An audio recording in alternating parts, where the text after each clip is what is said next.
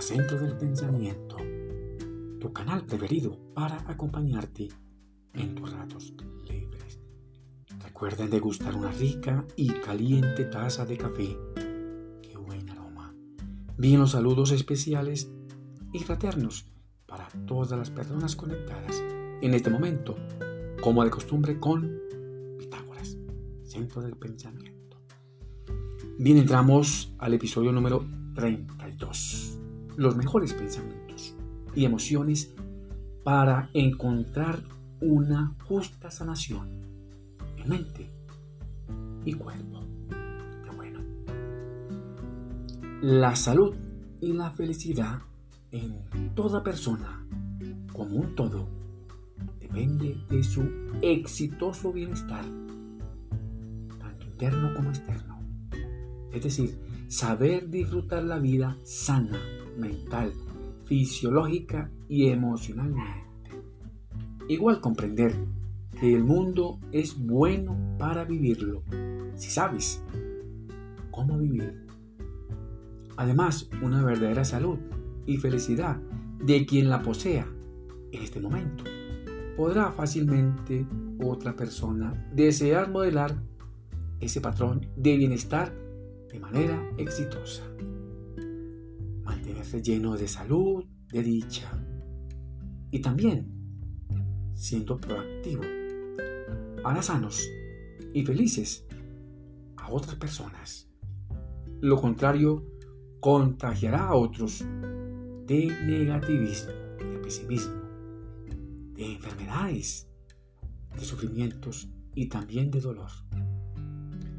Dicen los expertos que ninguna enfermedad surge nada más porque ella quiera, pues existen un cúmulo de células sanas del cuerpo que emiten radiaciones de varias ondas.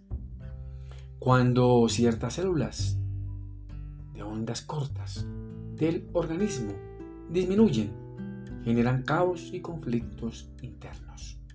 Igual disminuyen sus energías o vitalidad. Y cuando en estas mismas células las ondas se reducen a la misma expresión, quizás el organismo enferme y luego muera por ausencia de esa fuerza energética poderosa y vital. Toda célula sana del cuerpo emite continuamente radiaciones de varias longitudes de onda corresponden igual al espectro de la luz que emite el astro sol. La ciencia lo afirma, concretamente la física cuántica.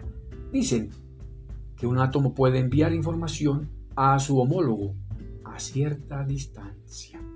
Así, por ejemplo, el fenómeno de la neurona espejo.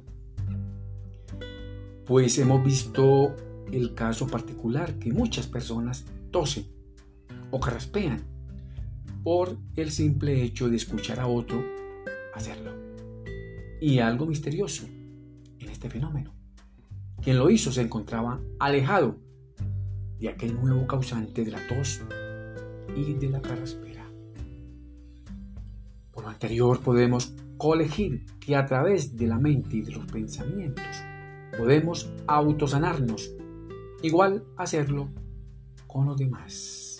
Por ello es tan necesario un buen funcionamiento en el sistema fisiológico, pues el alcance de las ondas que emite toda célula desde el cuerpo, en la mayoría de los casos aún con propensión o no a mantener sano o enfermo el cuerpo. Son ellas las responsables del resultado de una serie de emociones fuertes y formas que hacen que cierta parte del organismo se mantenga sano o no. Pues en el mejor de los casos, sería mejor nunca enfermar. Dicen los expertos que toda lesión emocional causada por aquellas sensaciones negativas de un nivel de gama baja, como el pesimismo, las decepciones entre ellas las amorosas y amistosas, la pérdida de algo o de alguien, las amenazas a la integridad física y a la moral, las presiones sociales, laborales y económicas, incluso el acoso de la misma enfermedad, como también aquellas reacciones internas y expresiones de conducta propias el estrés. Pueden, de cierta forma, inhibir la respuesta del sistema inmunológico del organismo y de cierta manera generar las bases para un amplio espectro de afecciones y molestias en el sistema fisiológico de una persona. Es por ello la importancia de saber examinar y programar el componente mental fisiológico y desde luego el estado emocional.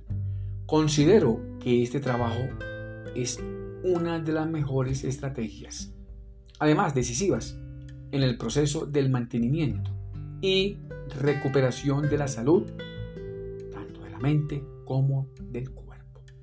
Pues ello nos advierte y nos ayuda a prevenirnos de posibles enfermedades en nuestro organismo. Toda programación mental debe acompañarse de un proceso complementario, como el estado fisiológico y emocional, que a decir verdad es indispensable para autocorregirnos, autocontrolarnos. Ello creará transformaciones y también cambios en nuestro cerebro, en nuestro organismo y también en nuestro estado emocional, pues en todo estado emocional, consciente o inconsciente, es necesario ese cambio. Hacerlo a través de ciertas correcciones y controles por medio de una correcta y eficiente autosanación. Ahora bien, todo cambio en el estado fisiológico debe acompañarse igual de cambios complementarios desde un plano mental emocional, ya sea consciente o inconsciente. Por lo anterior, al resumir significativamente y de manera positiva el proceso de cambio mental, emocional y fisiológico, en mayor o menor grado, diría que estaríamos de tal manera ayudando a controlar ciertas enfermedades molestosas y así poder mejorar nuestra salud mental, emocional y fisiológica en cualquier momento o medida por medio de una correcta y mejor autosanación. Y así continuar disfrutando la vida de forma más que saludable. Qué bueno. Les deseo muchos éxitos para todos, las familias, los amigos. Que Dios el grande los bendiga y los proteja. Y nos vemos en el próximo episodio. Y gracias por escuchar.